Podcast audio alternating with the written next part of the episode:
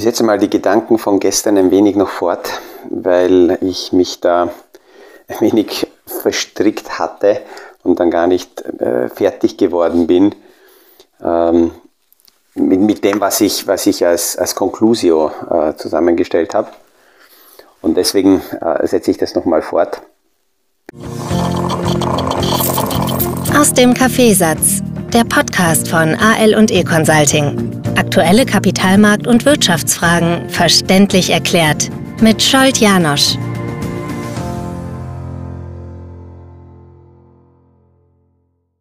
Bevor ich aber heute äh, mit, mit den Themen beginne, das in eigener Sache. Ich mache schon sehr, sehr lange äh, Videos, die Vorträge, Online-Themen, äh, dann seit der Pandemie sind die YouTube-Videos dazu gekommen und irgendwann auch die Podcasts. Und ich habe gestern zufällig gesehen, dass die heutige Podcast-Aufnahme die Folge 199 ist und am kommenden Montag wird die 200. Aufnahme passieren. Ähm, ich habe mir das nicht gedacht, dass ähm, ja, quasi so nebenbei peu à peu äh, so eine Größenordnung irgendwann entstehen kann. Und die, die ungarischen Podcast-Folgen, die ja etwas früher gestartet haben, dort sind wir überhaupt bei 426 Folgen. Da marschieren wir also auf die 450 zu. Und aus dieser unglaublichen Menge an Content wird vermutlich im nächsten Schritt sogar eine sehr intensive Zusammenarbeit mit ähm, Ausbildungsinstitutionen, äh, Bankerausbildung äh, mit Universitäten entstehen, weil wir im nächsten Schritt dabei sind, hier äh, vielleicht sogar für Langzeithörer, die sich mit diesem Podcast die Ausbildungen ergänzen in irgendwelchen Formen mit, mit äh, Tests und Überprüfungen und Zertifikaten hier äh, das Finanzwissen ein wenig zu, zu vertiefen und das dann auch zu dokumentieren. Also da laufen ein paar kreative Gedanken, da bin ich angesprochen worden von, von Institutionen. Einerseits ist es so, dass ich das natürlich mache, weil, ähm, weil, weil, so wie ich das öfters gesagt habe, schon mir das auch hilft, aus der Distanz sehr viele Themen, die aktuell auf uns einprasseln und ich im äh, Nischensegment Kapitalmarkt, diese ganzen Informationen aufzuarbeiten, auch mich selber zu hören, äh, dann zu überlegen, äh, bin, ich, bin ich richtig distanziert, um das aufarbeiten zu können und in den Portfolios mit den Kunden abzubilden. Und andererseits, no nah, äh, gibt es auch eine, mir eine Motivation, wenn ich laufend eben die Rückmeldungen bekomme, die Fragen bekomme, ähm, Ideen, Stellungnahmen, äh, Gedanken bekomme von den Zuhörern. Das Ganze lebt also ähm, von, von beiden Seiten und ich bedanke mich für jeden, der überhaupt nur daran denkt, irgendwann diesen Knopf zu drücken und diesen Podcast sich anzuhören, weil das ist, weil, weil das für mich nicht selbstverständlich ist. Es ist einfach eine Frage, das ist ein Geschenk weil, weil, weil was ich da von jemandem bekomme, das ist Lebenszeit.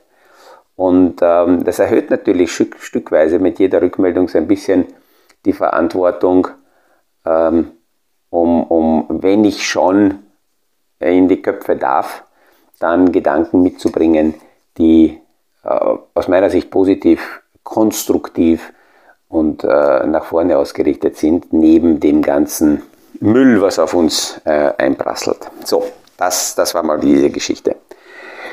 Wir haben gestern gesehen, dass langsam in dieser Woche die, das Wording der amerikanischen Notenbank sich langsam verändert. Es gab also in dieser Woche und in der äh, vergangenen Woche einige spontane Treffen der Notenbanker, weil die natürlich die Marktentwicklungen beobachten müssen und wir haben in der Vergangenheit Situationen gehabt, äh, wo, wo aufgrund von, von Marktentwicklungen oder aufgrund Notenbankentscheidungen die Liquidität in bestimmten Marktsegmenten ausgetrocknet ist. Das hört sich so, so, so simpel an, aber was heißt denn das eigentlich, wenn die Liquidität austrocknet? Damit, damit ähm, täglich in, in allen Bereichen Preise gebildet werden können, und nehmen wir jetzt die Anleihen her, damit täglich diese Anleihen eingepreist werden können, ähm, braucht es einerseits natürlich Verkäufer, die bereit sind, zu bestimmten äh, Kursen Anleihen, auch Aktien, Waren zu verkaufen. Und auf der anderen Seite, natürlich reicht es nicht zu sagen, dass jetzt jemand verkaufen will. Ich brauche auch Käufer. Und wenn keine Käufer da sind, dann rasseln die Preise. Warum? Naja, ich kann mir einreden, dass eine Ware irgendeinen bestimmten Preis heute hat, aber am Ende des Tages zählt nur jener Preis, der dann tatsächlich zu einem Deal geführt hat. Und bei Aktien ist es tatsächlich auch so, dass die zu einem bestimmten Preis hineingestellt werden in die Systeme, wenn jemand das verkaufen will. Und wenn kein Käufer sich findet, dann kommt dieser Preis nicht zustande dann gibt es diesen Wunschpreis nicht.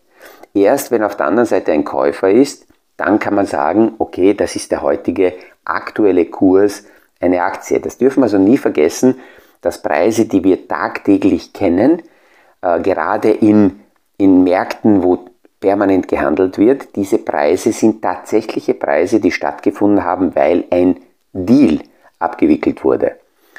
Ähm, das ist ja die Problematik zum Beispiel bei Immobilien, weil Immobilien ähm, nicht so schnell gedreht werden und Preise, die ausgerufen werden, auch bei einer Annonce bei Immobilie, sind ja fürs Erste zuerst einmal Wunschpreise.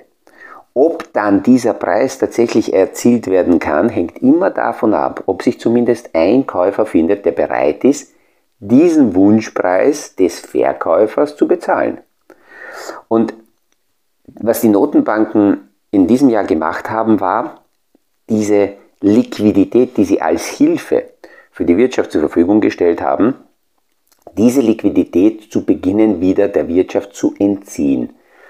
Einerseits, indem sie Zinsen heben, wenn die Zinsen nach oben gehen, dann ist die Liquidität nicht mehr frei verfügbar, sondern wird gebunden, weil mit, mit immer höherem und höherem Zinsniveau äh, die Zinsen dem, dem, dem Kapital die, die Risikobereitschaft wegnehmen. Wenn ich heute als Beispiel in Dollar 4,5% oder 4% bekomme und auf der anderen Seite habe ich bei Aktien eine Dividendenrendite von 4%, 3,5%, dann ist die Frage, wozu soll ich das Risiko eingehen, wenn ich daneben eine Alternative habe. Und damit wird Kapital, das sehr schnell und sehr äh, äh, kurzfristig sich drehen kann im Markt gebunden. Das Zweite, was die Notenbanken gemacht haben, ist, dass sie ihre Bilanz senken. Das heißt, sie ähm, haben Anleihen, kurzlaufende Anleihen aufgekauft. Sie haben also über diese Anleihen dem Markt Geld gegeben. Und wenn diese Anleihen auslaufen, die Kreditnehmer zahlen diese Anleihen zurück, dann kommt dieses Geld wieder zurück zur Notenbank und dieses Geld gibt sie nicht neu für neue Anleihen aus, die lagert sie auch nicht auf irgendwelchen Konten, sondern dieses Geld verschwindet dann quasi, weil es ja auch vorher nicht, nicht wirklich da war, sondern die Notenbank diese Liquidität bilanztechnisch nur neu äh, geschaffen hat. Und es wird auch da Liquidität entzogen. Und die Gefahr ist natürlich, dass wenn die Wirtschaft daneben nicht stark genug ist, dass dort genug Kaufkraft vorhanden ist, dass dann durch solche Maßnahmen die Käuferseite komplett wegbricht. Und dann, dann ist es so, dass hier in sehr vielen Anlageklassen täglich Preise gebildet werden müssten, damit die täglich eingepreist werden können und, und das in den, in den Büchern mit einem Preis versehen werden kann. Wenn aber keine Käufer da sind, dann stürzen diese Preise nicht ins Bodenlose, aber fallen sehr stark zurück und dann tauchen diese sehr niedrigen Preise in Büchern von ähm, unterschiedlichen Anlageinstrumenten auf, ähm, Pensionskassen, Versicherern, Vermögensverwaltern, die eben diese, diese äh, die handeln nicht, aber sie müssen die tagesaktuellen Kurse erfassen und eine Bewertung machen.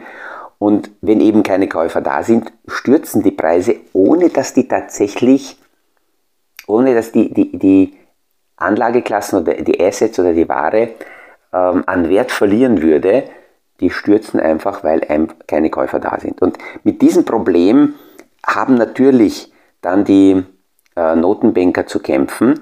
Weil stellen wir uns jetzt vor, wir haben eine Bank und diese Bank hat in ihren Bilanzen ähm, längerfristige, länger laufende der Anleihen und braucht aber fürs Tagesgeschehen Liquidität. Dann geht diese Bank her untereinander mit den anderen Banken und belehnt diese langfristigen Anleihen mit kurzfristigen Krediten und darauf Liquidität zu bekommen.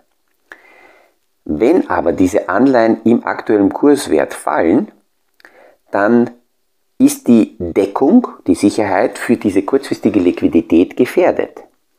Und derjenige, der diese Bank kurzfristig Geld gegeben hat, verliert möglicherweise das Vertrauen in die Institution, weil, weil er sagen kann, okay, du hast hier Anleihen eingekauft oder Sicherheiten mir gegeben, die im Wert so brutal verlieren, dass ich dir diesen kurzfristigen Kredit fällig stelle. Ich vertraue dir also nicht mehr, dass du mit dieser Liquidität so arbeiten kannst. A, ist deine Arbeit vielleicht nicht äh, äh, vertrauenserweckend und die Sicherheit, die ich dahinter habe, die ist mir auch nicht sicher genug. Und das ist dieses Vertrauensproblem, das in, in das System hineinkommen kann. Und das ist Stück weit ähm, jetzt letzte Woche ein wenig entstanden, nachdem zuerst England, die Politik in England diesen Schritt gesetzt hat. Wir haben gestern darüber gesprochen, dass auch Deutschland einen sanften Schritt in diese Richtung gesetzt hat mit 200 Milliarden Paket, wobei wir noch nicht genau wissen, wie dieses Geld tatsächlich in die Wirtschaft hineinfließen wird, ist hier beschlossen worden. Und dann sind halt einzelne Banken aufgetaucht, wie eine Credit Suisse oder eine Deutsche Bank, wo dann, ob jetzt deswegen, weil der, Markt und einzelne große Akteure auf diese Institute sogar spekulieren und die Preise von denen massiv runterdrücken wollen, weil sie vielleicht sogar Übernahmekandidaten wären oder tatsächlich der Markt die Risiken äh, höher gesehen hat bei diesen Institutionen und deswegen die sogenannten CDS, also die Versicherungen äh, gegen Ausfall einer institutionell, äh, Institution massiv in die Höhe geschossen sind. Ähm, das wissen wir nicht wirklich, aber Fakt ist, dass eben diese Unsicherheit dazu geführt hat, dass die Notenbanker was machen mussten. Und ähm, auch von der amerikanischen Fed-Seite kam langsam äh, jetzt in den vergangenen Tagen solche Rückmeldungen, dass natürlich die amerikanische Notenbank die Zinsen nicht so lange erhöhen, äh, erhöhen wird, bis die Wirtschaft in Scherben liegt, sondern sie beobachten sehr genau, was mit der äh, Wirtschaft passiert, wie die Zahlen sich entwickeln und äh, werden dementsprechend dann handeln. Und der heutige Tag, jetzt Freitag, ist schon ein wesentlicher Tag, weil da hat die Notenbankerin von San Francisco, glaube ich, war es, gesagt, dass die Arbeitsmarktdaten, die jetzt am Freitag rauskommen, in der weiteren Entscheidung der Fed schon hilfreich sein könnten. Und worauf wartet die amerikanische Notenbank hier? So pervers es ist, nicht auf starke Arbeitsmarktzahlen, die zeigen, dass ähm, die Arbeitslosigkeit sinkt, und sehr viel Beschäftigung da ist. Nein, sie warten nicht darauf, sondern sie warten eher darauf, dass Signale von der Wirtschaft kommen, dass Jobs abgebaut werden, dass die Arbeitslosigkeit steigt, dass, ähm, äh, und das ist deswegen wichtig, weil die, der, der Lohndruck sinken sollte, weil der Lohndruck auch etwas Fixes ist, was die Inflation langfristig oben hält wenn jetzt die Löhne kurzfristig steigen, weil die Inflation steigt, gehen ja die Unternehmen nachher nicht her oder die Beschäftigten und sagen, okay, liebe Unternehmer, äh, eure Margen sinken jetzt und wir haben zu viel Lohn bekommen, jetzt ist die Inflation niedriger, senken wir es bitte wieder, bitte wieder zurück. Nein, sondern das wird fix auf dem Level behalten und von dort aus gehen weitere Steigerungen in der Zukunft. Und deswegen ist die Lohninflation schon eine ganz wesentliche äh, Geschichte, die hier die Notenbanken versuchen in äh, Griff zu bekommen. Und wir haben ja diese Bilder gesehen, auch 2020, als wir in der tiefsten Phase und in der trübsten Phase der, der Rezession waren, der Pandemie, im Lockdown. Und dann die Bilder aus 1929 zitiert wurden, wo die Arbeitslosen vor dem Arbeitsamt stehen und der eine sagt zum anderen, hast du schon die Börsenkurse gesehen, weil die so massiv nach oben gehen, hast du auch heute schon Gewinne gemacht. Das heißt, die Arbeitslosen auf, äh, auf die Börse schauen. Und das versteht man sehr, sehr oft nicht in der, in der Rezession. Wie kann das sein, dass die Arbeitslosigkeit explodiert, die Arbeitslosigkeit steigt, der Wirtschaft geht es nicht gut und dabei die Börse bei den Kursen nach oben geht? Und naja, das ist ganz einfach, weil die Börse, der Kapitalmarkt nie die aktuelle Situation handelt und einpreist, sondern immer die nächste zukünftige Erwartung. Es ist also aus der aktuellen Situation wird ausblickend. Und wenn wir in der Rezession sind, wenn die Stimmung am schlechtesten ist, dann geht der Kapitalmarkt davon aus, dass die Notenbanken hier Aktionen setzen werden, dass sie wieder mit Liquiditätsunterstützung kommen, dass sie mit Zinssenkung kommen. Und ähm, das ist also ein permanentes äh, äh Spiel in diesen Bereichen, wenn man so äh, sagen will. Und ähm, deswegen, deswegen äh, preist das dann der Kapitalmarkt ähm, wieder positiv ein. Und es gibt einige Stimmen, die also sagen, sobald wir jetzt äh, von der Wirtschaft negative Rückmeldungen hören werden, dass Jobs abgebaut werden, dass die Arbeitslosigkeit steigt, dass die Margen der Unternehmen zusammenbrechen, dann beginnen langsam von den Notenbanken wieder Maßnahmen. Und die waren im Moment so scharf und haben so, so, so äh, ablehnend, also so aggressiv die Liquidität betrachtet, und Liquidität dem Markt entzogen, dass wenn sie nur ein wenig sanfter beginnen zu kommunizieren und parallel dazu auch noch Fakten daherkommen auf der Inflationsseite, dass das schon positive Signale für den Markt sein dürften. Also der heutige Tag, Freitag, der 7. Oktober, wird da interessant sein, irgendwann am Nachmittag. Und äh, sind die Arbeitsmarktdaten schlecht, dann wird hier dieser ja, positive Aufwärtsdruck an den Märkten bleiben, sind die Arbeitsmarktdaten äh, aber stark, weil, weil man das im Voraus nicht zu hundertprozentig weiß, dann dürfte der Abwärtsdruck noch stärker sein, weil dann leider die Notenbanken nach ihrer jetzigen Kommunikation weiter dranbleiben werden. Und man muss auch sagen, wenn die Wirtschaft weiterhin Jobs schafft und wenn die Margen der Unternehmen noch nicht so stark einbrechen, wie vermutet wird, dann ist ja offensichtlich die Wirtschaft stärker. Und das ist auch das, was die Menschen äh, mir sehr oft sagen, dass, dass im Moment noch äh, sie ihre Jobs haben, äh, viel zu tun haben, äh, nicht das Gefühl haben, dass hier Probleme direkt vor der Tür stehen. Sie verstehen nicht ganz, warum darüber gesprochen wird. Okay, man merkt, dass die Energiepreise explodiert sind und dass das eine Zeit dauert, bis das in der Wirtschaft ankommt. Aber ansonsten merkt man diese Rezessionsgefahren derzeit noch nicht. Und da, da wird eben die Frage sein, wann kommt es an, wie kommt es an, wie schnell kommt die Geschichte an. Und ähm, äh, deswegen, äh, deswegen auch immer wieder die Diskussion und, und die Gedanken, die wir hier durchspielen, sind aus meiner Sicht deswegen wichtig, weil natürlich werden Maßnahmen gesetzt von den, ähm, von den Regierungen und von den, von den Notenbankern. Wenn wir nur hier es schaffen zu verstehen, was man damit erreichen will, warum das gesetzt wird, dann haben wir aus meiner Sicht nicht die, nicht die, nicht die Gefahr oder das Gefühl, dass wir nur hilflos hin und her getrieben werden, sondern verstehen, dass hier permanent Maßnahmen gesetzt werden müssen, weil die, weil die Wirtschaft keine lineare und stabile Geschichte ist, die von selbst sich entwickelt, sondern das ist ein den sind wir im Balanceakt.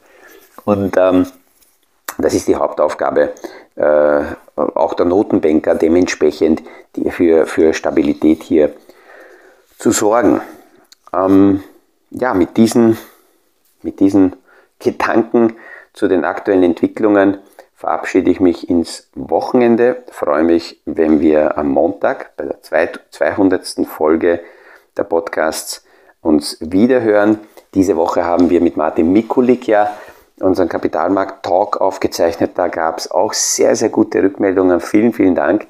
Und äh, wir bereiten jetzt schon den 2. November vor. So wie es ausschaut, werden wir das nicht aus der Ferne machen, sondern wir werden nebeneinander sitzen und werden das dann live aufzeichnen. Auch da kann man wieder dabei sein. Wenn jemand äh, uns schreibt, dann schicken wir gern die Zugangsdaten zum äh, Webinar, schalten dann die Zuschauer oder Zuhörer dazu und können dort direkt Fragen gestellt werden und da plaudern wir dementsprechend weiter. Schönes Wochenende und freue mich, wenn wir uns nächste Woche wieder hören beim nächsten Podcast aus dem Kaffeesatz.